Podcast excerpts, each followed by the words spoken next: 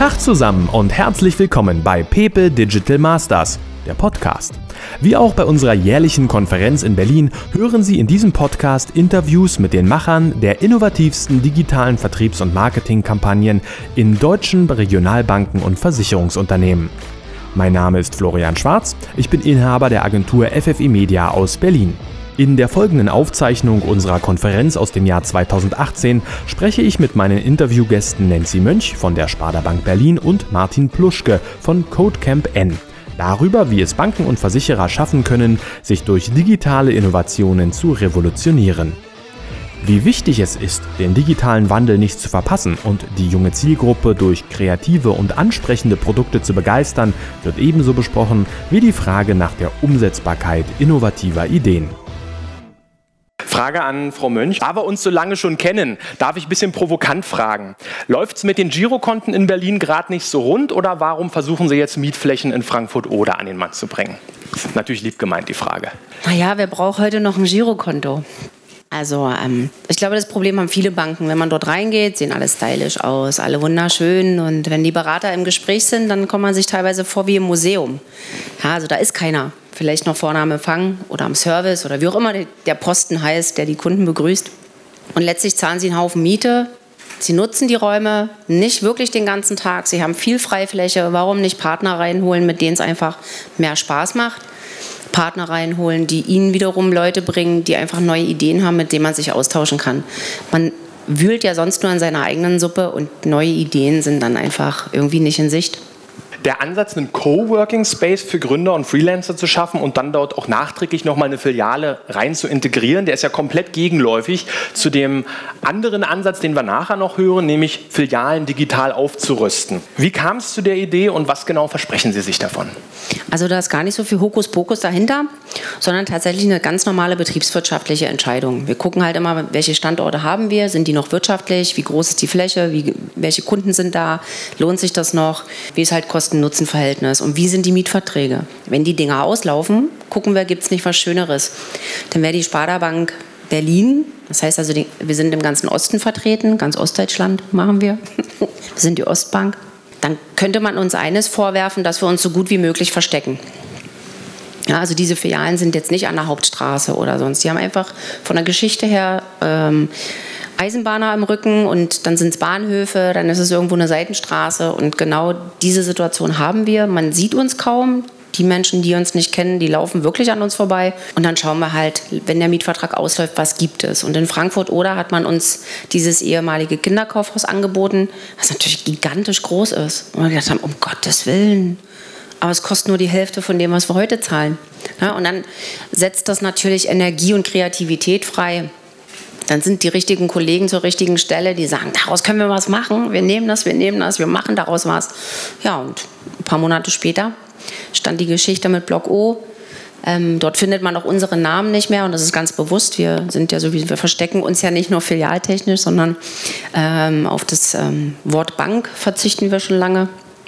Wenn man das so mitbekommt, gibt es nur noch in offiziellen Briefen. Ansonsten sind wir Hallo Sparda oder sind wir Hallo Stralsund oder Hallo Wismar oder Hallo Prenzlauer Berg, aber nicht mehr Hallo Sparda Bank.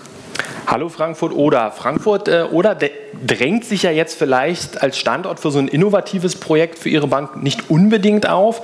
Erklären Sie uns bitte mal, warum gerade diese Grenzstadt für Ihr Firmenkundengeschäft, denn es geht ja auch um Gründerberatung, so interessant ist. Die Stadt ist deswegen so interessant, weil ja dort auch die Viadrina ist, die European äh, Business School auch. Und ähm, die Universität versucht, selbiges hinzubekommen ähm, mit einem anderen Ansatz wo wir sagen, wir ergänzen uns. Also wir kommen dort auch nicht hin und sagen, wir äh, übernehmen jetzt, wir übernehmen die Stadt, wir haben die Lösung gefunden. Nein, wir sehen uns als Ergänzung zu dem, was dort geboten ist und haben uns ganz bewusst für Frankfurt oder entschieden, weil in Berlin würde es nicht klappen. Berlin ist einfach, kennt dieses Thema schon und in Frankfurt oder trifft man einfach auf nährhaften Boden, weil dort viele Studenten sind. Es ist eine Pendlerstadt. Die, studi äh, die studieren dort, aber die kommen auch alle wieder zurück abends. Ja? Und Frankfurt oder versucht einfach die jungen Leute in der Stadt zu behalten und dafür braucht es Angebote. Dafür braucht es Angebote, um zu leben, das gibt es dort, aber auch Angebote, um zu arbeiten in einem kreativen Umfeld. Und das gibt es momentan noch nicht. Martin Pluschke mit dem Coden, ähm, ihr kennt euch da auch bestens aus. Bei Codecamp N beschäftigt ihr auch gleich mehrere Developer. Ähm, da könnt ihr doch eigentlich beim nächsten Insurathon selbst mal mit antreten und gleich mal einen Konkurrenten der Nürnberger als neuen Kunden akquirieren.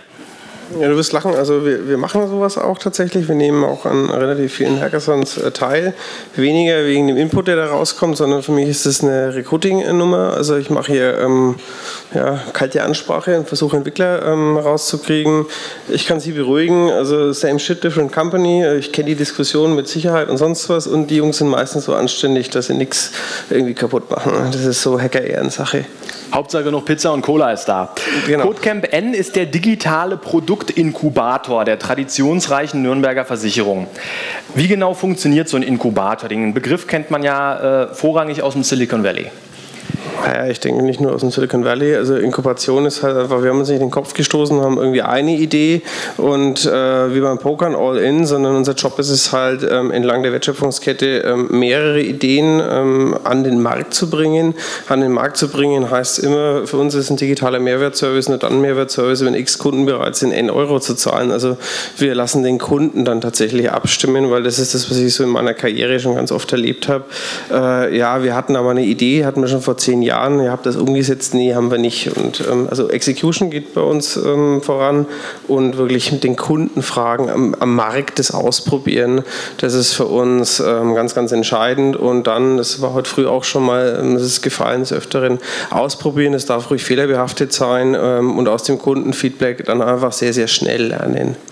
Warum wurde jetzt mit euch, mit Codecamp N, ein externes Unternehmen mit der Entwicklung digitaler Produkte ins Leben gerufen, statt die jetzt innerhalb der Nürnberger Versicherung selbst zu entwickeln? Ich war ja bei der Nürnberger, bin ich ähm, Ende 2016 als CDO gekommen, also als, als Digital Officer und äh, habe dann wie bei allen Unternehmen, glaube ich, ist das auch der Fall, ähm, festgestellt, also die Wahrscheinlichkeit, top-notch digitalen Know-how innerhalb von so einem schmerzvollen Transformationsprozess, der richtig und wichtig ist, ähm, aufzubauen, das ist eher unwahrscheinlich. Also dieses Thema komplett neu zu machen, Blue Ocean Ansatz, ähm, rauszugehen, äh, ist ein bisschen Feigheit vom Feind, weil das ist wie wenn Sie umziehen in eine neue Wohnung. Ähm, das geht irgendwie schneller, als wenn Sie die bestehende irgendwie renovieren. Und also in dem Bild bleibend haben wir das so versucht. Das ist mal Punkt eins und Punkt zwei. Ähm, ich habe halt ein Recruiting-Problem. Also wenn ähm, junge Entwickler, ähm, die sind dann in die Nürnberger gekommen, ich habe die Wände irgendwie ein bisschen bunt gestrichen und dann haben die ja gesagt, nee, ich habe keine Lust in dem Glaspalast bei den Pinguinen zu arbeiten, ich will irgendwie was anderes haben. Und ähm, seit wir halt jetzt irgendwie so ein, so ein altes Industriegebäude haben mit 350 äh, den Quadratmeter Miete, da haben wir es wieder. Nachvollziehen. ähm, ja, das, äh, dann kann man halt das ein oder andere Gadget auch haben und kann äh, diese jungen Leute, die jungen Entwickler, die wir dafür brauchen, auch einstellen. Wie funktioniert jetzt die Zusammenarbeit von euch mit der Versicherung konkret? Also kriegt ihr von denen regelmäßige Denkaufgaben oder entwickelt ihr eure Produkte erstmal auf der grünen Wiese? Wie wie funktioniert dann die Abstimmung? Ähm, weil der Versicherer bleibt ja nach wie vor recht traditionsreich. Ja, das ist richtig. Also ähm, da vielleicht zum, zum Verständnis, also wir sind Unternehmen mit Gewinnerzielungsabsicht. Ähm, also wir sind keine F&E-Einheit, die irgendwie ein Budget haben. Also das haben wir gelernt aus der Zeit, wo ich bei der Ergo Münchner Rück war. Das war eine recht wilde Zeit, eine geile Zeit, aber wir haben halt auch oft Pferde geritten, die schon tot waren. Jetzt sind wir sehr betriebswirtschaftlich unterwegs, ähm, versuchen halt nur Lösungen an den Markt zu bringen, wo wir glauben, damit können wir Geld verdienen und die entwickeln wir komplett losgelöst. Ähm, auch von dem, was ähm, das Management bei der Nürnberger gern hätte. Also wir machen unser eigenes Ding äh, nach dem Motto ähm, Daten schlagen Emotionen.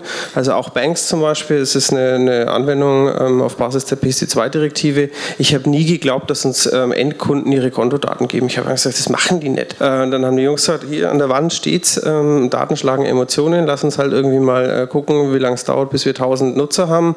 Und dann haben die mich überrascht und also nicht das, was im Management passt, sondern was der Kunde möchte, setzen wir um. Das hat aber ähm, zur Folge gehabt, dass die Nürnberger dann irgendwann gesagt hat, hey, wir wollen da auch was machen und jetzt haben wir eine zweite Säule aufgebaut, wo wir für die Kollegen ähm, aus der Nürnberger inkubieren, weil das ist immer das Problem des Innovationsmanagements. Die haben so das Eunuchenproblem, sie wollen, können aber nicht, ähm, weil ihnen halt einfach die technische Umsetzung fehlt und ähm, das übernehmen wir dann.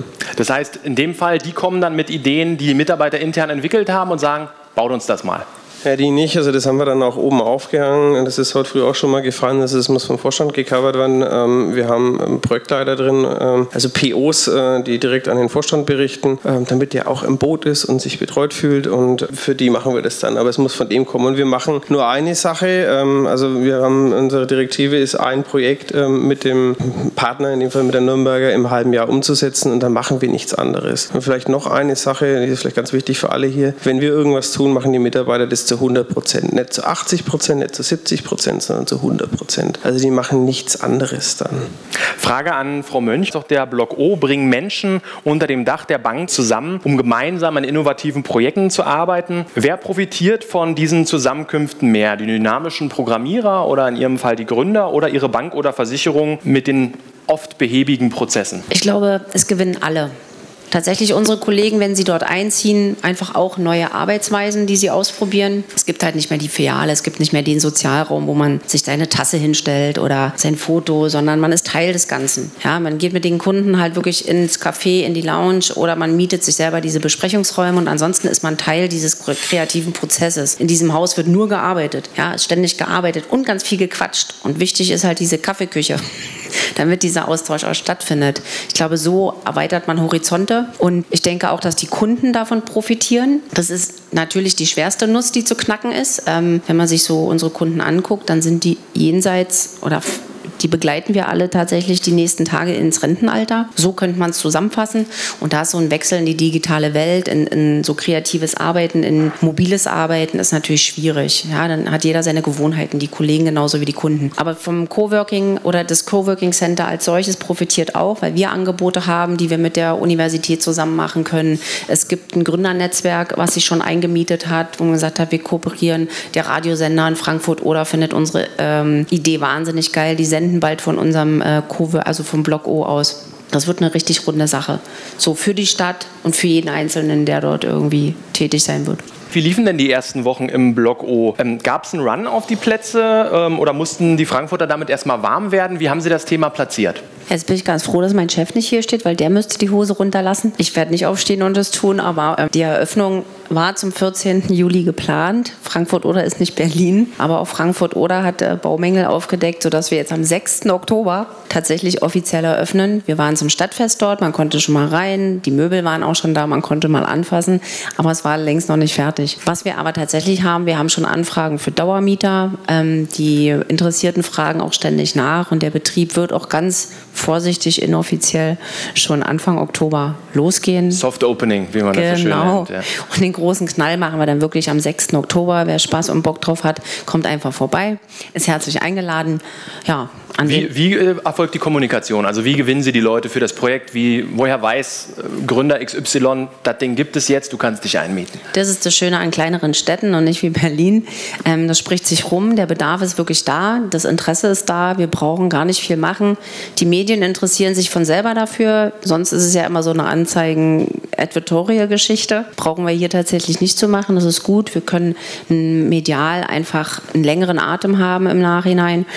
Ähm, ansonsten die äh, Universität unterstützt uns. Also das heißt, jeder, der interessiert ist, für den das potenziell ein Thema ist, der weiß das die waren auch schon, tatsächlich schon da. Nur ist Frankfurt oder ja eine Grenzstadt. Gibt es Ansätze, speziell auch äh, polnische Gründer anzusprechen? Und falls ja, welche besonderen Umstände bedeutet das für Ihre Kommunikation? Das ist tatsächlich eine Herausforderung, weil wenn man in Frankfurt-Oder ist, dann sieht man in der quasi natürlich in der deutschen Stadt, es ist eine, was ich gelernt habe, europäische Doppelstadt. Man versucht viel miteinander zu machen. Ähm, die polnische Seite gibt sich auch sehr viel Mühe. Wenn man dort über die Brücke geht, dann sieht man sofort Deutsch. Es ist zwar manchmal abenteuerliches Deutsch, aber die geben sich Mühe. Und ist man auf der deutschen Seite, passiert das, was man eigentlich immer kennt. Ähm, der Deutsche spricht Nicht. Deutsch. Nicht. Ja. ja. So. Und wir, die, die Website, die wir gerade erstellen, äh, machen wir zweisprachig. Wir bieten es auch an. Zur Eröffnung haben wir einen Dolmetscher da. Wir hoffen, dass wir tatsächlich auch noch Mitarbeiter finden, die Polnisch können, um genau dieses Doppelsprachige auch dort leisten zu können, was wir wirklich wollen. Ich selber kann es auch nicht. Aber das ist eine Herausforderung, die tatsächlich besteht, die wir irgendwie versuchen bedienen zu können. Noch haben wir keinen zweisprachigen Mitarbeiter. Ja, also Aber aus der, super ähm, spannend natürlich, auch ja, ja. an der Universität, äh, die ja auch bilingual ist genau. und so, ist das natürlich super interessant ja, als Zielgruppe. Das ist ja sozusagen genau der Gegenpol dazu. Wir haben gesehen, die erste App, die ihr rausgebracht habt, Flip, ihr habt ihr in vier Monaten an den Markt gebracht. Wie schafft man das? Also das, was vielen ja fehlt, ist die, die Umsetzungsgeschwindigkeit. Ähm, was macht man da anders? Also erstmal reden, nicht reden, sondern tun. Das ist so das, das Hauptcredo. Es wären eigentlich drei Monate gewesen. Das Problem war bloß, dass wir gerade in der Gründung waren und ähm, kriegen Sie mal eine Kreditkarte im Konzern. Also ähm, das fand ich äh, richtig spannend, dass wir also als, als CodeGamM als Firma eine Kreditkarte bekommen, die ich brauche, um eine App in den App Store zu stellen. Also mit Druck inklusive der Holding-Vorstände haben wir das dann nach vier Wochen bekommen, sonst hätten wir schon früher released. Aber ähm, das ist mal ein Grund, warum wir da relativ zügig sind. Ansonsten, ähm, ja, wir arbeiten agil. Was ist agil? Ähm, das, das, ist ja auch immer so ein großes Hokuspokus. Und für mich gibt es agil, äh, steht auf zwei Säulen. Das eine ist Continuous Improvement und das andere ist People's Management. Alles andere, was drunten ist, sind Tools aus meiner Sicht. Vielleicht kurz mal erklären, was ist das alles? Continuous Improvement ähm, ist ähm, mit, einem, mit einem ganz kleinen MVP das Nutzen schafft. Also so ein ja, kleines was? Entschuldigung, ich muss immer unterbrechen. Minimal aber Viral Product, also das äh, ein ganz ganz rudimentäres Produkt, das schon an den ersten Nutzen stiftet, rauskommen. Das war bei uns ähm, also wirklich sehr rudimentär. Also um es mal platt zu sagen, die App war scheiße, ähm, hat aber trotzdem ähm, innerhalb von ich glaube zwei Monaten hatten wir dann 3000 ähm, aktive Nutzer, die sich eingeloggt haben, die mir die Daten gegeben haben. Dann haben wir die zweite Stufe gehabt. Das ist jetzt für mich auch dann Risikomanagement gewesen, weil sonst hätte ich kein Geld mehr rein investiert. Also ich habe nicht geglaubt, dass wir überhaupt 500 kriegen.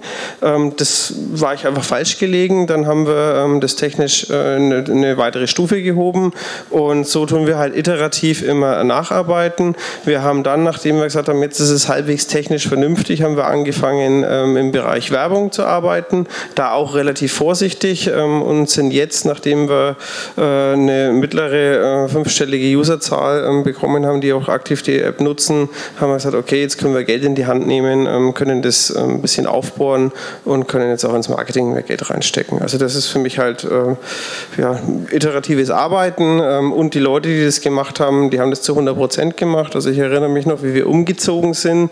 Ähm, da war das ähm, damals Flip-Team ähm, auf Bierbänken gesessen, hatten Schallschutzkopfhörer auf und haben am Release gearbeitet und alle anderen haben mal das Büro eingerichtet und das war fürs Team okay, weil die wussten, die Jungs sind gerade im Tunnel und entwickeln.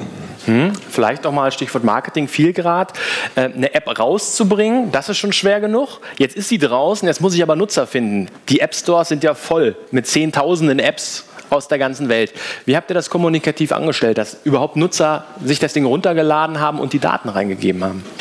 Also für uns war erstmal wichtig, eigentlich ist äh, Banks eine B2B-App. Also wir äh, glauben nicht, dass wir groß skalieren können im B2C-Markt. Ich brauche aber trotzdem Erkenntnisse aus B2C, um überhaupt zu wissen, funktioniert es, auch was das Thema Usability angeht. Also mussten wir uns da schon ähm, auf das ganze Thema einlassen. Ähm, wir haben gewählt soziale Netzwerke, haben uns darauf fokussiert und haben dann einfach ausprobiert. Also wir haben uns ein Jahr gegeben, auszuprobieren und ähm, einfach Kanäle zu identifizieren, wo das funktioniert. Wir haben sehr viel mit Echtzeit-Rendering von Videos, also mit Daten vom Kunden, dass wir in die äh, Videos reinrennen in Echtzeit, ähm, ja, ausprobiert. Das ist auch ein Teil, das wir selber machen, haben damit extrem gute Erfahrungen gemacht. Also die Conversions sind dann ähm, wirklich explodiert. Also wir haben dann zum Teil äh, in den Phasen vierstellige. Also wie muss ich mir das vorstellen? Ist das wie wenn diese Weihnachtselfe tanzen und mein Kopf ist da drauf zu sehen? Oder, oder hast irgendwo Daten mit eingegeben in so einem Affiliate-Netzwerk und diese Daten nutzen wir. Ähm, dann sprechen wir dich in diesem kurzen äh, Clip, also so zehn Sekunden schon direkt mit an und durch diese Personalisierung im Video ähm, ist einfach eine deutlich höhere Conversion. Also das war brutal messbar einfach mhm. mit drin. Ähm, und dann haben wir halt natürlich uns ähm, Performance Marketing Manager geholt, ähm, die irgendwie noch keine 20 waren, aber ihren Job verstanden haben. Mhm. Äh, nun sitzt ihr genau an der Schnittstelle. Muss ich nicht mal unbedingt auf die Nürnberger äh, beziehen, aber hast ja gesagt, warst vorher auch bei Ergo und so weiter. Man also kennst also das Konzernleben auch. Woran liegt es denn, dass es so lange dauert, von der Idee bis zur Umsetzung. Äh, klar, Entscheidungswege ist das eine, aber ich sage mal, es gibt ja auch Konzerne, Sparkassen, Volksbanken, Versicherungen, die sagen, hey, wir wollen ja was Innovatives machen, der Vorstand ist offen für, trotzdem dauert es lange. Woran liegt es? Das also kann ich jetzt nicht pauschalisieren. Ich habe vielleicht meine Erfahrung, die kann ich äh, teilen, weil die ist nämlich unstrittig, die habe ich gemacht. Ähm, wir hatten halt ganz oft äh, dieses Thema Bedenkenträger. Im Konzern ist man halt einfach in der Regel immer äh, im Problemraum. Ähm, ich habe gerade so einen Spaß, dass jetzt unser Datenschützer irgendwie meint, äh, unsere Office 365 Umgebung, ähm, da, das ist nicht gut. Ähm, das stellt das komplette Konzept in Frage und jetzt müssen wir halt einfach ähm, ein unternehmerisches Risiko tragen. Und in einem Konzern ist keiner bereit, dieses unternehmerische Risiko zu tragen. Also ich kriege irgendwie zweimal am Tag die Mail, dass ich jetzt in den Knast mit Sicherheit gehe.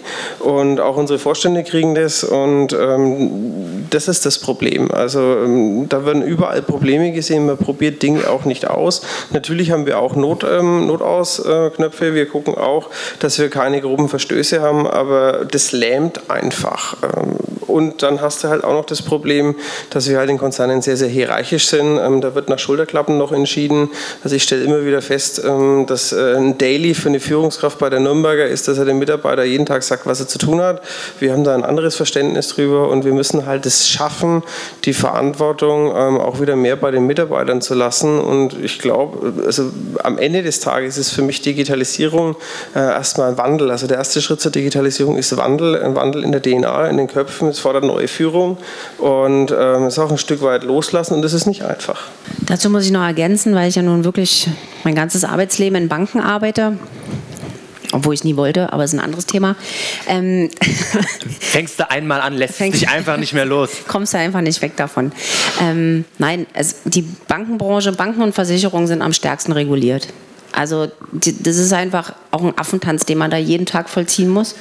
Und wenn ich einfach ein Fintech bin und deswegen arbeiten wir mit diesen Unternehmen auch gerne zusammen, die haben diese Restriktionen noch gar nicht, die dürfen frei denken. Und wir haben tatsächlich den Datenschutzbeauftragten, den Informationssicherheitsschutzbeauftragten, wir haben die Marisk, wir haben all die nicht auszusprechenden Dinge einfach im Nacken. Und dann ist so, jeder, der am Tisch sitzt, weiß aus seinem Arbeitsumfeld, das geht nicht und das geht nicht und das geht nicht. Und das macht einfach keinen Spaß.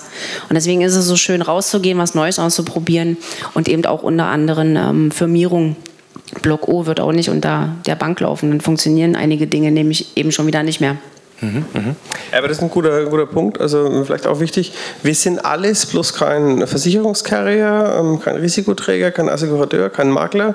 Da haben wir Wert drauf gelegt. Aber auf der anderen Seite, und da habe ich eine ganz klare Meinung, ähm, wenn Sie heute in Deutschland irgendwie Fintech machen, also Finanzdienstleistungen in irgendeiner Form anpreisen, dann müssen Sie sich halt an geltende Gesetzgebung und Regulatorik halten, full stop. Also auch wir müssen, äh, haben uns in BaFin ähm, registriert, weil wir ein Kontoinformationsdienst sind. Das war nicht schön, also das hat keinen Spaß Spaß gemacht, aber daher hat dann die Mutter geholfen, dass wir halt einfach hier Regulatorics-Expertise haben und es natürlich schneller machen können. Und die Naivität von den Startups, ähm, ich finde die manchmal auch charmant, aber an der einen oder anderen Stelle, wenn die dann halt an den Markt gehen, ähm, dann muss halt so ein Born Görke von der Wettbewerbszentrale da halt auch mal draufhauen und zurecht, weil sonst wäre es auch Wettbewerbsverzerrung. Frau Mönch, Ihr Coworking Space bringt ja die Gründer-Community offline zusammen. Äh, Sie rücken das Miteinander, den offenen Ideenaustausch ins Zentrum des Konzeptes. Jetzt haben Sie vorhin schon so ein bisschen was durchklingen lassen. Darf man jetzt hier herauslesen, dass die Sparda Bank Berlin sich eher als Vor-Ort-Anbieter versteht und weniger daran interessiert ist, alle vier Monate eine neue App auf den Markt zu werfen? Und gleichzeitig sagen sie aber, unsere Filialen sind versteckt, wir tauchen auch gar nicht mehr mit dem Logo so richtig auf. Also wo geht die Reise hin? Uh, die Reise, ja, ja, ja, ja, ja.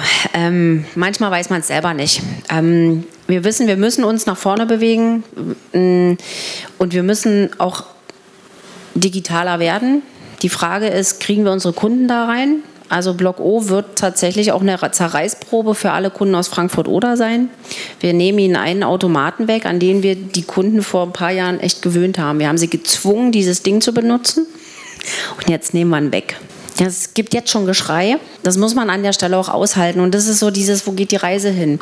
Wir versuchen Angebote zu finden, die den Kunden das, was sie sagen, das, was der Kunde will und was passt, ähm, muss aber auch zu unserem Haus passen. Und unsere Kunden sind teilweise nicht so, nicht so innovativ, nicht so digital, wie wir es gerne hätten.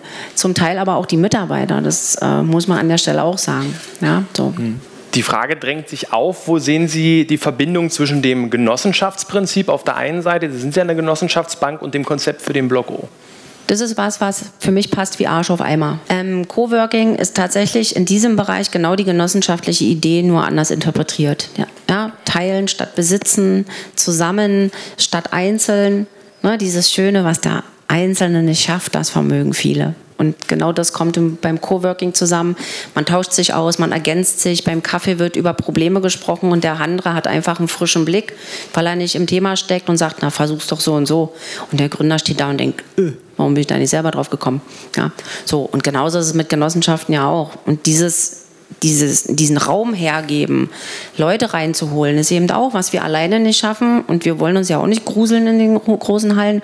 Wir brauchen auch Austausch, wir brauchen neue Ideen. Warum nicht mit anderen zusammen? Mhm. Und da als wir das herausgefunden haben, auch die Coworker selber, St. Oberholz, die haben ja eher mehr so einen esoterischen Ansatz, aber als auch da diese, diese offensichtliche Gemeinsamkeit plötzlich auf dem Tisch lag, dann gab es gar kein Nein mehr. Dann, dann klar machen. Mhm. Und für uns ist es ein Prototyp und wir schauen, wenn es in Frankfurt oder läuft, dann gucken wir, was wir in anderen Städten machen. Wir werden es nicht kopieren. Wir versuchen auch immer lokale ähm, Besonderheiten zu berücksichtigen. Wir gucken halt jetzt in Jena und wir gucken in Erfurt. Was ist da der Bedarf? Erfurt ist auch eine Universitätsstadt. Die haben zum Beispiel keinen Copyshop. Also keinen wirklich guten. Vielleicht können wir da helfen. Mal gucken. Mhm. Dann können die Altgeräte aus, dem, aus der Konzernzentrale gleich mal noch äh, eine neue Funktion annehmen. Die kann man keinem mehr anbieten, wirklich. Naja, für die Diplomarbeit wird es schon noch passen. Äh, Frage an Sie beide. Wir feiern 2018 ja 200 Jahre Reifeisen. Das Genossenschaftsprinzip besteht seit vielen Generationen. Muss sich dieses traditionsreiche Modell auch weiterentwickeln, um mit der schnelllebigen Digitalisierung mithalten zu können, oder hat das erst recht Bestand? Und wenn ja, wie muss es sich entwickeln? Ich fange mal an. Hätte Schulze-Delitzsch das gewollt? Ich glaube ja.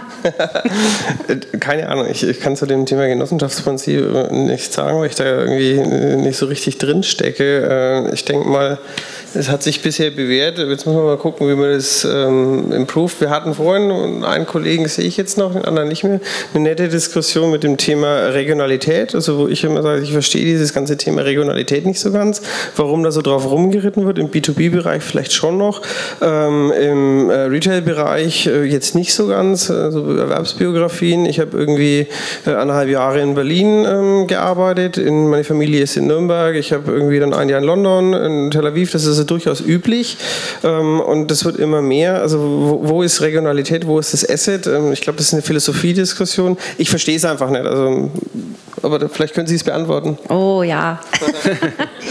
es, es, gibt die Thüringer Rostbratwurst und es gibt das Fischbrötchen. Und da fängt es an, unterschiedlich zu sein. Da schlagen die Herzen einfach anders. Und das sind, so Kleinigkeiten, wenn man die berücksichtigt, dann hat man genau den Punkt Regionalität einfach schon erfüllt. Ja, so kleine Besonderheiten, die das Leben so nett und angenehm machen. Das ist für mich zum Beispiel Regionalität und ich glaube, Schulze-Delitzsch hätte genau das gewollt. Wäre er heute noch am Leben, würde er, glaube ich, auch mit in solchen Innovation Labs sitzen. Nein, tatsächlich, weil genau dieses, es passiert ja bei Ihnen und bei Ihnen. Es tun sich Menschen zusammen, die von einer bestimmten Sache Ahnung haben und die versuchen, das Beste rauszuholen für, die, für alle anderen, die das eben nicht können, die diese Fähigkeiten nicht haben. Aber es geht darum, Lösungen zu finden, die allen nutzen. Und das ist das Genossenschaftsprinzip. Anders oder eine weitere Beschreibung des Prinzips. Ja. Deswegen arbeite ich übrigens auch noch bei einer Bank oder bei einer Genossenschaftsbank, weil ich genau dieses Modell halt einfach auch, naja, nicht rattenscharf, aber schon ziemlich cool finde.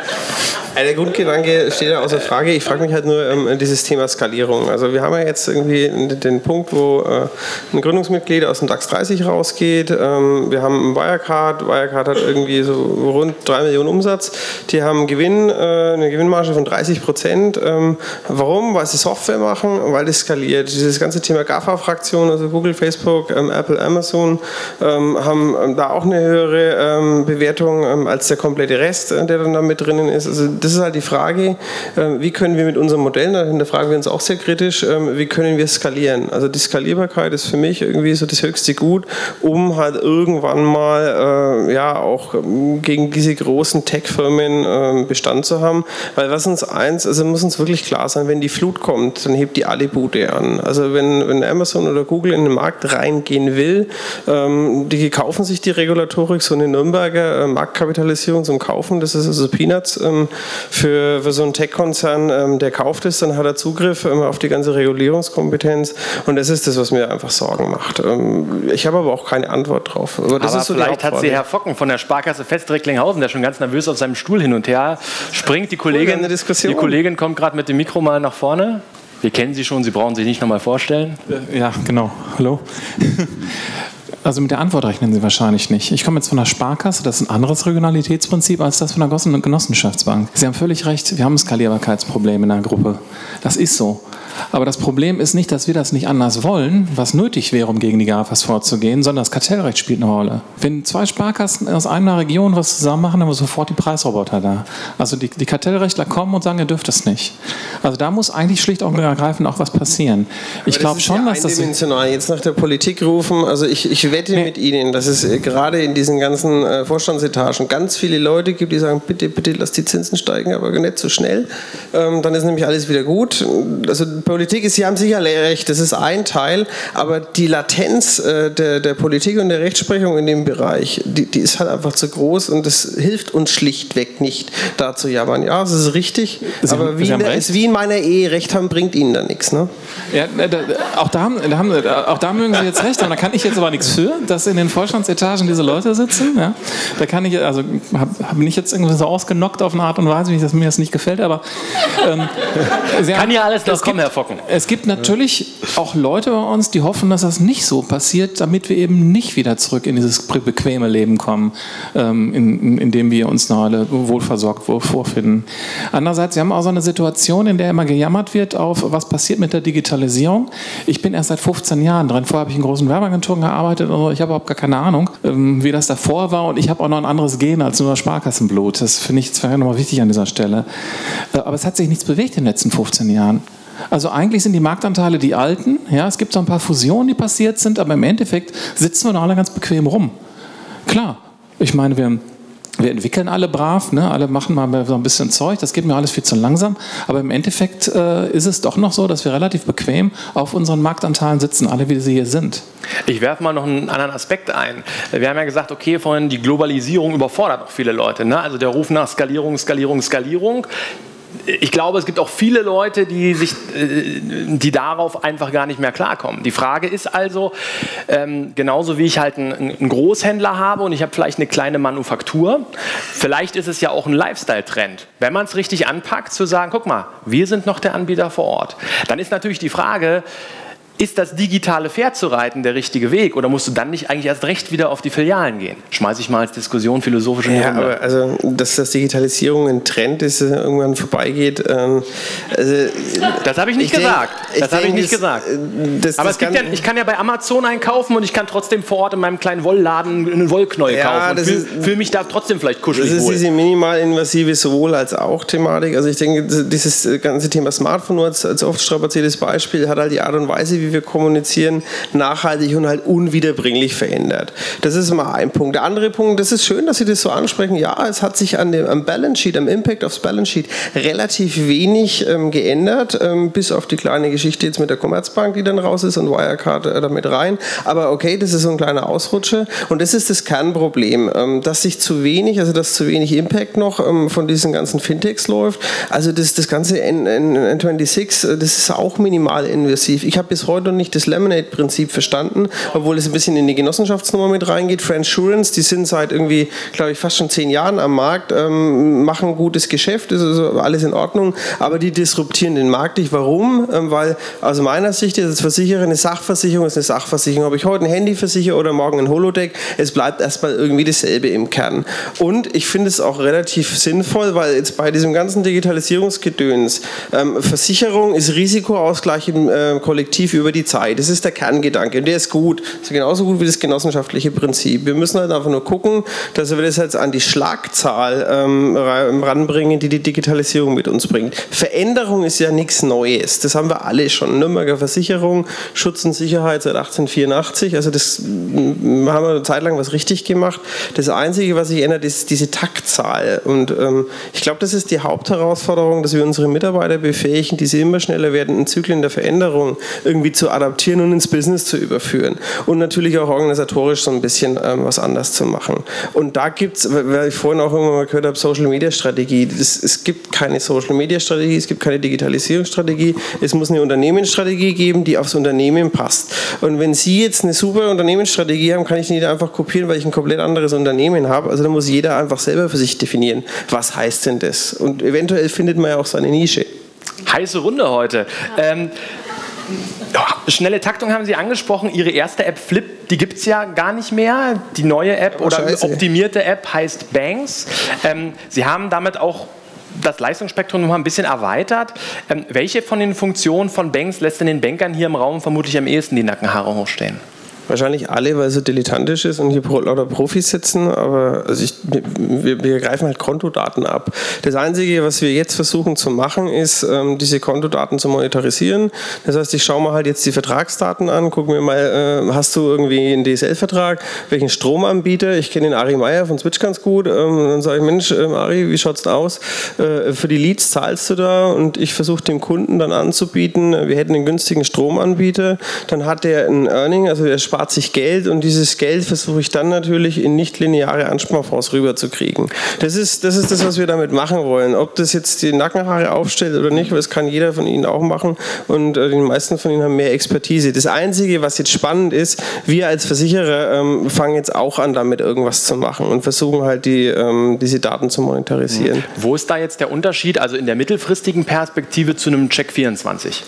Ähm, schau dir an, zum Beispiel ähm, Outbanks ähm, ist ja gekauft worden von Verifox. Outbanks hat versucht, das im B2C-Markt zu monetarisieren. Das hat nicht geklappt. Also den Fehler will ich jetzt nicht machen.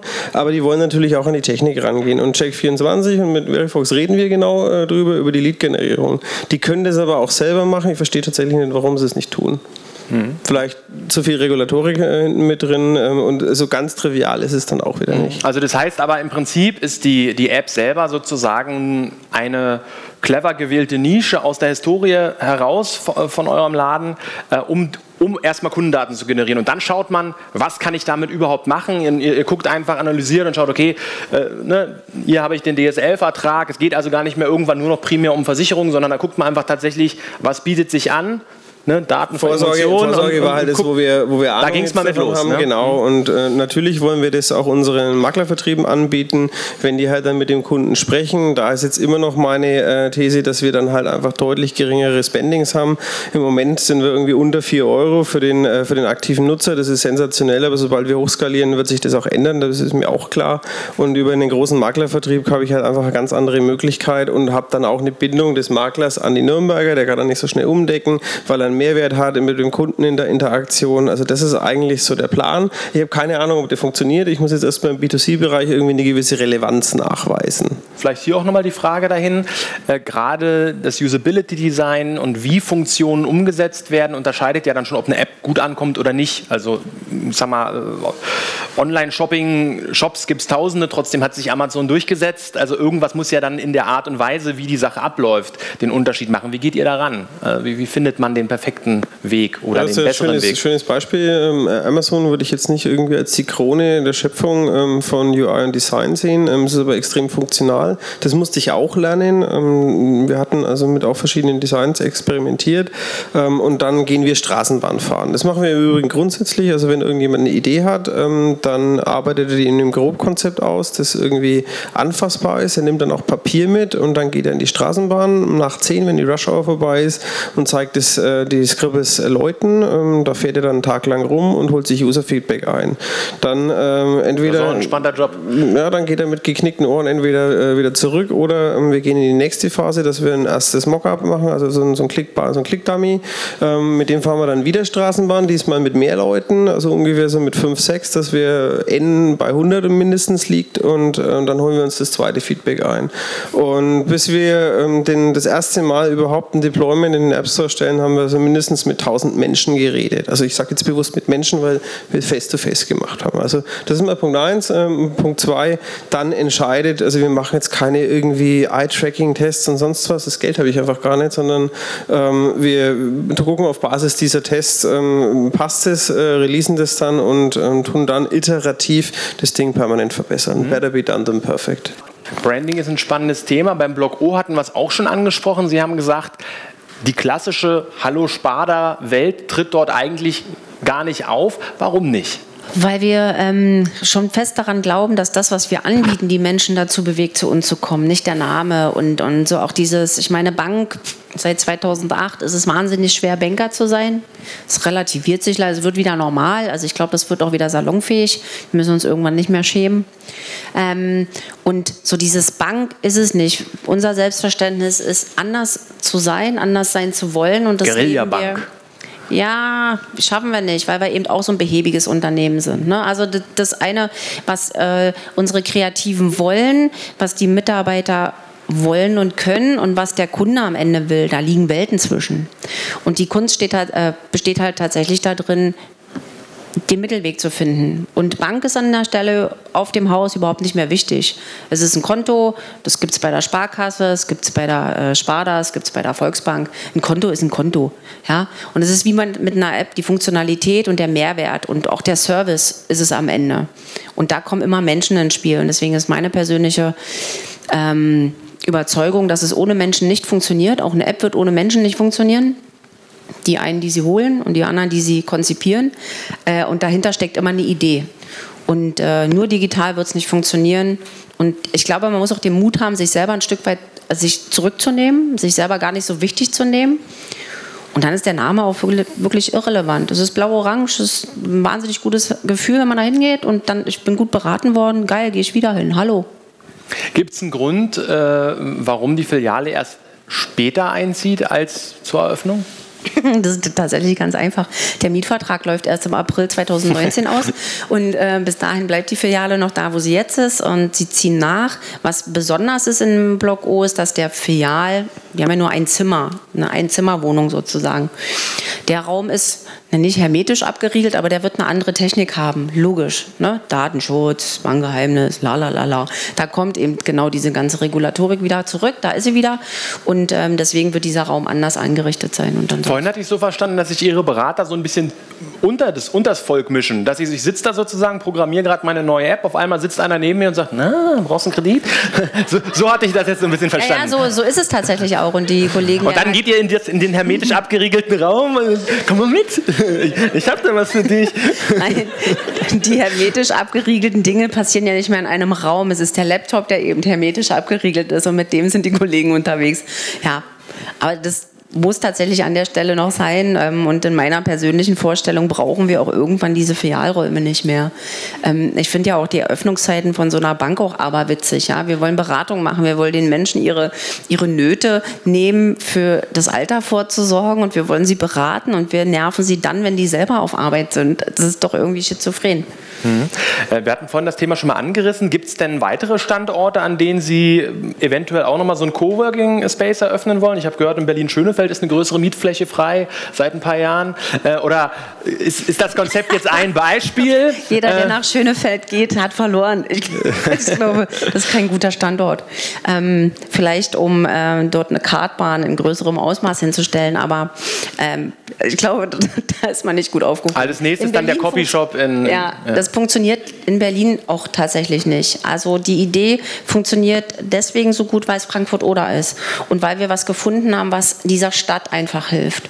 Und wenn wir jetzt unsere Mietverträge Erfurt und Jena überprüfen, gucken wir halt auch, wir kommen mit den äh, Menschen vor Ort ins Gespräch, auch mit der Uni und gucken, was ist es denn, was ihr braucht, was wir vielleicht auch dann mit anbieten können, wo wir uns ergänzen, wo wir uns erweitern. Das ist es. Das erfordert natürlich ein unheimlich, ja, eigentlich auch schon wieder agiles Vorgehen, zu sagen, okay, also wir haben jetzt nicht Erfolgsmodell 1 und kopieren das jetzt, skalieren das jetzt, sondern wirklich, da ist es der Copyshop, da ist es der Coworking, da ist es dies, da ist es äh, der Fischhandel. Also da muss ich ja schon auch im Unternehmen dann eine breite Facette von äh, Fähigkeiten und auch Flexibilität vorhalten. Sie haben selbst gesagt, schwierig. Nicht alle Mitarbeiter sind so auf dem Level, sehen das vielleicht auch nicht als nötig an. Was machen die dann jetzt für einen Hokuspokus? Jetzt machen die dann einen Copyshop auf. Ne? Ich übertreibe jetzt mal. Äh, wie, wie, muss sich da so eine Unternehmensphilosophie oder, oder ja, wie muss sich das so verändern? Oder wie, andersrum, wie verändern Sie es denn gerade aktuell? Oh, wir verändern es schon radikal. Auch die letzten fünf Jahre, so dieses Hallo Sparda gibt es erst seit fünf Jahren. Dieses Unternehmen hat eine wahnsinnige Wandlung durchgemacht. Das waren vorher wirklich Bürokraten. Äh, es geht ganz viel nach vorne. Dem einen oder anderen geht es zu schnell und in Frankfurt oder merken wir schon auch, dass dieses neue Arbeiten, es ist agiles Arbeiten, es ist mobiles Arbeiten, es ist eine ganze andere Art des Zusammentreffens, das gefällt dem einen oder anderen schon nicht. Und jetzt gilt es ja mit, nicht mit Samthandschuhen, sehr bestimmt. Und ich glaube, das ist der Mut, den man haben muss, sehr bestimmt zu sagen, wenn das nicht deine Vorstellung von Arbeiten ist, dann werden wir dich vermissen. Ja. Ähm, wir stellen deine Arbeitskraft dem Markt wieder zur Verfügung. Nee, wir werden dich vermissen. So äh, würden wir es sagen. Ähm, aber es ist ähm, ja auch bei Kunden, bei einigen Kunden, ne, wenn denen das nicht gefällt, dann muss man auch sagen, wir werden sie vermissen. Und das auch ganz herzlich und auch nicht böse gemeint.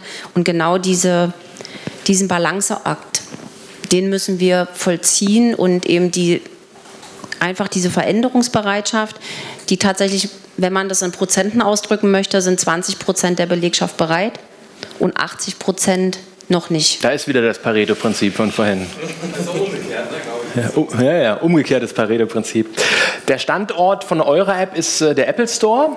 Ähm, Warum habt ihr euch zunächst für iOS entschieden? Denn wenn ich mich nicht ganz täusche, die Masse der Nutzer ist ja auf Android. Das ist korrekt. Das ist relativ einfach. Das hat einen technischen Hintergrund. Ähm, wir haben uns für ein Betriebssystem entscheiden müssen, ähm, um einfach die Entwicklungskosten in der Anfangsphase gering zu halten. Wir wussten ja nicht, ähm, funktioniert es oder funktioniert es nicht. Wir haben uns deswegen dann für iOS entschieden, weil hier tendenziell dann die Hypothese war, dass die Leute affiner für sowas sind mhm. und es ist einfach äh, im Vergleich zu Android das beständige und einfacher zu entwickelndes System. Ihr habt von, von schon erzählt von dem Straßenbahngefahre. Ähm, wie ermittelt ihr konkret, welche Funktionen den Nutzern überhaupt wichtig sind? Also ne, brauchst du den Knopf, brauchst du den Knopf? Manchmal hat man ja auch Ideen, die kein Mensch nutzt, obwohl man viel Zeit rein investiert. Wie geht ihr daran? Naja, also das, dieses Straßenbahnfahren, das ist, das ist tatsächlich ernst. Also das mhm. ist, hat schon einen sehr, sehr hohen Impact ähm, auf das, was der Kunde eigentlich braucht. Ähm, und dann, ähm, wir messen alles. Also äh, ohne äh, Kennzahlen kein Schulterklopfen. Das ist eine zweite Unternehmensrichtlinie bei uns. Also bei uns wird alles, ähm, was, was online reingestellt wird, wird durchgemessen und dann sehen wir halt einfach, wie die Click-Through-Raten sind, wo gehen die Kunden hin und äh, fragen die dann auch. Also wir reden tatsächlich mit denen und wenn wir ein Feedback kriegen, dann sagen die, hey, das hätten wir gerne und das hätten wir gerne und dann ähm, gucken wir halt weiter. Hm, jetzt arbeitet er gerade an einem Alexa-Skill. Wie bewertest du die künftige Rolle von Sprachsteuerung, äh, ja auch im Bereich Banking und Versicherung? Also ich halte, äh, ich halte Voice für die übernächste große Welle. Warum die übernächste? Wir befinden uns momentan irgendwie so auf einem Plateau. Also man kann das ganze Leben in S-Kurven erklären. Und wir sind gerade bei der S-Kurve in so einem Plateau. Äh, Im Moment ähm, ist das alles ganz nett, zeigt aber gerade die Grenzen auf. Ähm, aber die Semantik wird immer besser. Ähm, zum Beispiel äh, hat sich jetzt Cortana, also Microsoft, schon entschieden, ähm, da die Segel zu streichen, hat äh, kooperiert mit Amazon, lässt jetzt schon äh, Alexa auf Windows 10 aufs Betriebssystem mit drauf. Und äh, der, der, Punkt ist gar nicht mal, was ich glaube, sondern der Punkt ist einfach der, ähm, was wir lernen müssen als Finanzdienstleistungsunternehmen, ist Technik zu verstehen und zwar Technik in einem holistischen Kontext zu verstehen. Wenn ich immer höre, so was, was ist Digitalisierung, ähm, was versteht ihr unter Digitalisierung, wenn ich da in, äh, bei der Nürnberger reingehe, sechs Führungskräfte frage, äh, kriege ich sieben verschiedene Antworten. Also das ist da auch noch nicht geklärt und ähm, das müssen wir für uns mal definieren. Ähm, was verstehen wir darunter und was ist möglich. Und dieses Technik holistisch verstehen. Da gibt es einen schönen Spruch vom äh, Vorstandsvorsitzenden der Münchner Rück ähm, vor, vor zwei Jahren, der mal gesagt hat, wir müssen irgendwie keine Windkraftwerke bauen oder Windkrafträder ähm, ja, herstellen, aber wir müssen wissen, wie das funktioniert und wie die betrieben werden, um das Betriebsrisiko zu ermitteln. Also wir müssen da ein tieferes Know-how bekommen. Und was, ähm, was Alexa angeht, wir haben das entwickelt, damit wir einfach verstehen, wie es funktioniert. Ich weiß jetzt, das Ding ist regelbasiert und kein Hexenwerk, eigentlich relativ einfach. Erstaunlich, wie wenig ich das am Ende doch kann, das Ding. Ne? Man genau. stellt sich viel smarter vor, als es dann das tatsächlich ist. Das ist mal Punkt 1, aber jetzt, jetzt mach einfach mal die Augen zu. Das ist eine Hypothese. Ähm, Voice wird irgendwie das User Interface der Zukunft in drei Jahren. Welche, welchen Impact hat es auf Brand Surface und Brand Purpose, also Markenoberflächen? Macht mal die Augen zu und überlegt doch, wie klingt Nike? Wie habe ich Markenwiedererkennung äh, damit drin? Ähm, und ich habe da jetzt keine Antwort drauf, aber wir beschäftigen uns halt gerade damit. Wir sehen durchaus ähm, gewisse Vorteile, also gerade in der Küche oder so, ist, wenn, du, wenn du kochst und Pizzateig an den Händen hast, das ist so der Endgegner, willst irgendwie die, die Musik wechseln, dann ist das äh, schon ganz praktisch. Also da wird es convenient an der Stelle. Sie sagen, der Mensch steht bei Ihnen im Mittelpunkt, die Marke tritt sogar in den Hintergrund. Das Wichtigste ist, dass man face-to-face -face miteinander klarkommt. Welche Rolle spielt da die Digitalisierung überhaupt? Die spielt eine ganz große Rolle. Denn wenn ich mit so vielen Menschen zusammenarbeite oder auch so ein großes Marktgebiet habe, es ist tatsächlich auch eine Kunst, die Mitarbeiter auf einem Stand zu halten. Wir sind wir sind mutig, wir sind schnell, wir sind nicht besonders innovativ, aber wir sind tatsächlich auch die erste Bank, die eine Mitarbeiter-App eingeführt hat, trotz aller Restriktionen. Es hat bis jetzt noch keine andere Bank geschafft. Die sind wohl alle dabei, aber das dauert halt anderthalb Jahre, zwei Jahre. Ähm, und über diese Mitarbeiter-App machen wir Kommunikation. Und da merkt man schon, das ist das Tor ähm, zur Digitalisierung, dass die Menschen einfach über ganz normale Sachen, die irgendwie spielerisch funktionieren, ähm, eben den Weg da reinfinden und merken, das ist kein Hexenwerk. Es erleichtert mir das Leben, es erleichtert mir die Arbeit. Ich kann, es, ich kann alles, was äh, das Unternehmen mir sozusagen hat, quasi auf dem Weg ähm, konsumieren, im Urlaub. Also einfach dort, wo ich möchte. Und wenn ich keinen Bock darauf habe, dann mache ich es halt am Arbeitsplatz, auch fein. Und ich kann mich austauschen. So diese, dieses Miteinander auch auf digitalem Wege. So, und ähm, ich glaube, die Mischung macht es eben auch für einen Mitarbeiter, Lösungen zu finden und anzubieten, die ihm den Weg in die Digitalisierung tatsächlich auch ein Stück weit erleichtern. Mhm. Das Problem haben wir jetzt von allen schon gehört. Äh, Finanzprodukte interaktiv und digital für unterschiedliche Zielgruppen aufzubereiten, das erfordert ja eine unglaubliche Fülle an Skills, auch an Manpower und, und Energie intern. Wie nähern Sie sich dieser Herausforderung? Ich kann mir vorstellen, bei euch, äh, der klassische Developer hat ja wahrscheinlich keine Ahnung von Finanzprodukten und andersrum, der klassische Banker ist halt wahrscheinlich eher digital fern. Wie schafft man jetzt dieses kombinierte Know-how ins Unternehmen reinzubringen. Wenn das Wissen Macht ist und die Zukunft steuert, wie, wie kriege ich meinen Laden sozusagen auf dieses Level Schritt für Schritt? Ich glaube, dass es ähm, gut ist, Mitarbeiter zu haben, die sich in unterschiedliche Perspektiven hereinversetzen können. Es nützt mir nichts, einen Nerd an Bord zu haben, der wahnsinnig gut ist und der, und der programmieren kann und und und.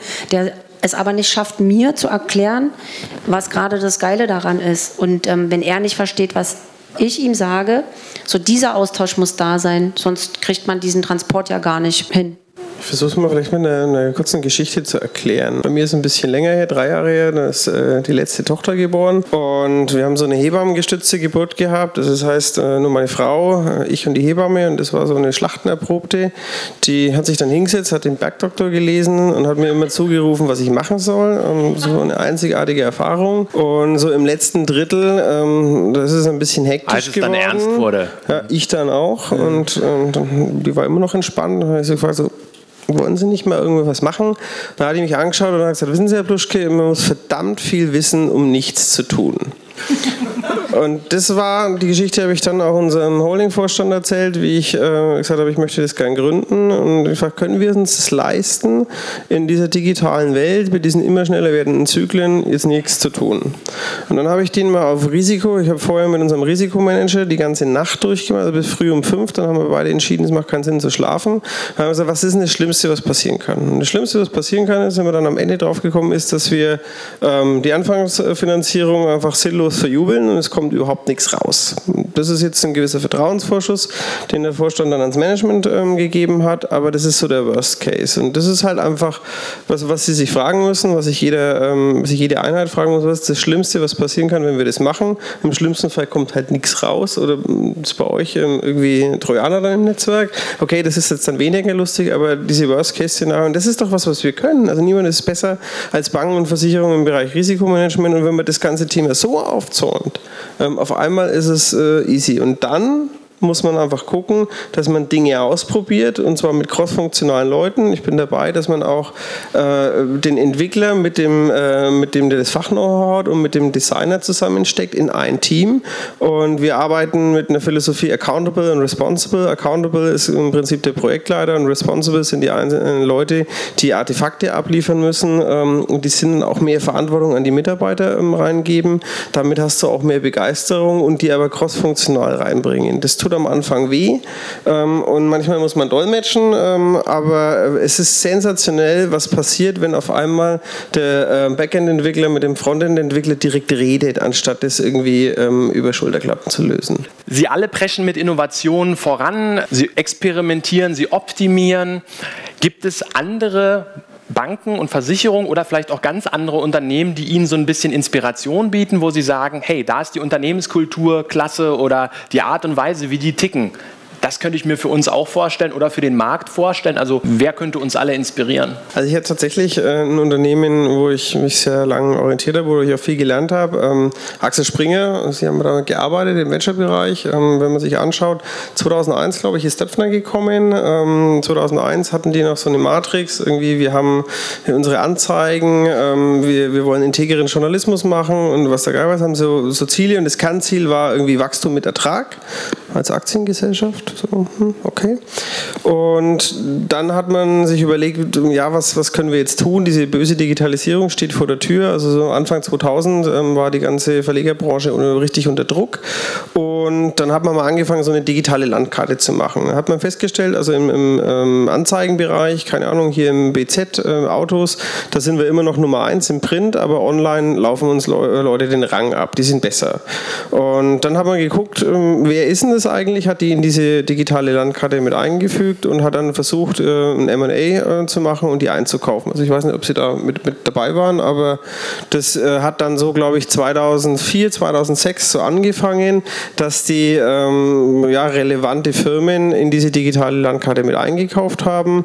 Immer nach einem sehr klaren äh, Fit. Also das musste ein skalierbares Business sein, es musste ein erfahrenes Management sein, es musste profitabel sein und es musste irgendwie in das Portfolio von Springer, also in das Themenportfolio mit reinpassen.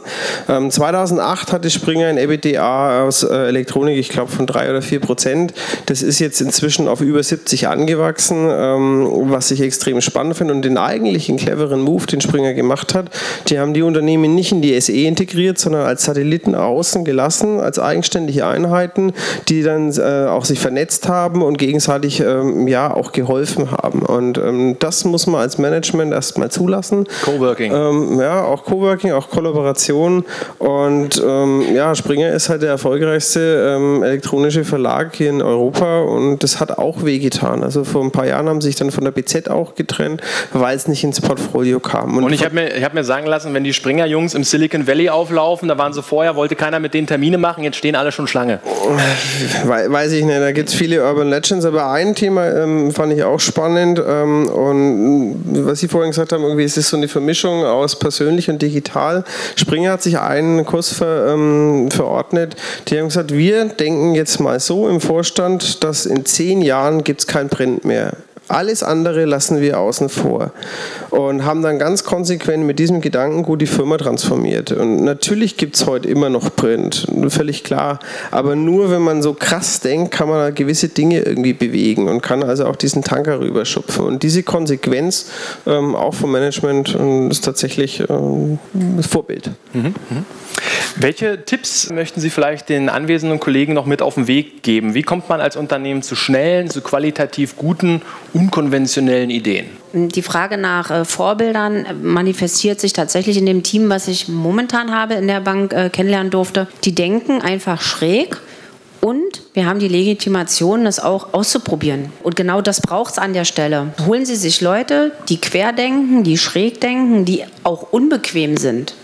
Ja? Und die auch sagen, machen wir doch einfach mal, lass uns das doch ausprobieren. Genau wie Block O, wir probieren das aus. Wenn es im Sand landet, dann landet das im Sand. Das Risiko ist überschaubar, aber wir haben es gemacht. Und wer es nicht ausprobiert, wird nie erfahren, ob Und irgendwas die Miete klappt. ist sogar günstiger. Richtig. Na. Dann haben wir halt danach irgendwas anderes drin, dann verkaufen wir noch Schuhe oder so. Man, man weiß es nicht. Also wirklich den Mut haben, Leute an Bord zu holen, die anders denken, die anders ticken und die vor allen Dingen von ihrer Branche keine Ahnung haben. Die denken nämlich noch anders und die kennen diese ganzen Restriktionen noch nicht. Die sind schnell genug drin in diesem äh, Denkraster. Da muss man sie auch vor schützen. Ähm, aber solche Leute braucht man und man braucht den Mut und ja, man braucht auch leider eine Geschäftsführung und die gibt es nicht überall, die diesen Mut auch zulässt. Sie selber sind ja auch so ein bisschen eine Querdenkerin, obwohl Sie nun ja auch schon sehr lange im Bankbusiness drin sind. Wie behalten Sie sich denn so diesen, diese Frische, sag ich mal? äh, diesen unkonventionellen Seitenblick, weil es geht ja doch recht schnell, meiner Erfahrung, dass auch junge Kollegen, die in Banken und Versicherungen anfangen, aufs Level glatt geschliffen werden. Uh, weil ich leicht zu begeistern bin. Und äh, ich glaube, dass ich diese Begeisterung auch gut weitergeben kann. Das äh, hält mich am Leben und wenn irgendwas nicht äh, klappt, dann fluche ich und schimpfe ich und genau diese Tourette-Momente brauche ich auch. Und die äh, kennt auch mein Team und keiner weiß, dass es irgendwie böse zu nehmen ist, aber nur so bewahrt man sich vor Magenkrämpfen. Ja, und ähm, man braucht Begeisterungsfähigkeit. Man muss selber begeisterungsfähig sein und man muss äh, einfach auch Bock haben, selber Unsinn zu machen und diesen Unsinn auch weiterzugeben. Das war Pepe Digital Masters, der Podcast. Und wer die Macher der innovativsten digitalen Vertriebs- und Marketingkampagnen bei Banken und Versicherern einmal persönlich treffen möchte, der sollte sich jetzt seine Tickets buchen. Für die Pepe Digital Masters am 5. September 2019 in Berlin. www.pepe-digital-masters.de